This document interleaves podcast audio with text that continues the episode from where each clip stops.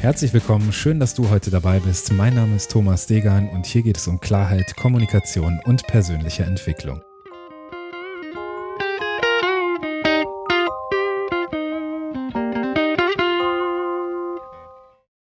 Episode 83. Wenn es deinen inneren Frieden kostet, ist es zu teuer. Ja, warum diese Episode? Ich habe in den letzten Wochen häufig mich mit dem Thema Ruhe, innerer Frieden und inneres Gleichgewicht auseinandergesetzt. Ich hatte in den Sommerferien, im Sommerurlaub schön Zeit ähm, in der Natur, mir zu diesem Thema Gedanken zu machen, habe ähm, Lektüre dazu dabei gehabt. Und das Thema innerer Frieden ist ein Thema, welches mich, welches dich vielleicht auch immer mal wieder mehr oder weniger beschäftigt. Weil ich glaube, grundsätzlich bezwecken wir doch eins, in unserem tiefsten Innersten zufrieden und ausgeglichen zu sein.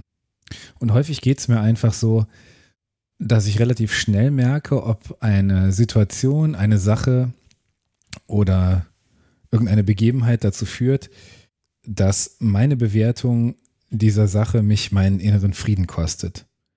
Und dann ist die Frage, wie gehe ich damit um? Also was, was mache ich damit, um wieder in diese Mitte, in diesen inneren Frieden zurückzukommen? Ich frage mich natürlich, ist die Bewertung die richtige, die ich dieser Sache beimesse? Also ist das, was ich über die Angelegenheit, über das, was mich gerade vielleicht emotional aus dem Gleichgewicht bringt, richtig? Ist es, äh, ist es wichtig, dieser Sache so viel Bedeutung beizumessen? Oder legt sich das wieder? Und dabei gibt es Dinge, die vergehen von alleine wieder und es gibt Dinge, die sind nachhaltig. Ich frage mich also häufig, würde ich mich in einer Woche noch darüber ärgern? Würde ich mich in vier Wochen noch darüber ärgern? Würde ich mich vielleicht in einem oder in fünf Jahren noch darüber ärgern? Und alleine diese Fragestellung, die bringt mich in die Situation, dass ich mich so ein bisschen distanziere von diesem Thema, von diesem Problem, von dem vermeintlichen Problem, was ich da in der Situation ähm, als solches wahrnehme. Und das sind Dinge, die kann ich dann ganz getrost fallen lassen. Also kann einfach sagen, okay, äh, das ist jetzt so, da kann ich mich einfach von distanzieren und dann ist es auch wieder in Ordnung. Aber es gibt eben Dinge, die kosten dich deinen inneren Frieden, die kosten dich deine Ausgeglichenheit. Und auch wenn du diese Frage auf, würde es mich in fünf Jahren noch ärgern, dass diese Situation heute so ist, wie sie ist, wenn darauf die Antwort ja ist, dann ist diese Sache zu teuer. Und was meine ich mit zu teuer?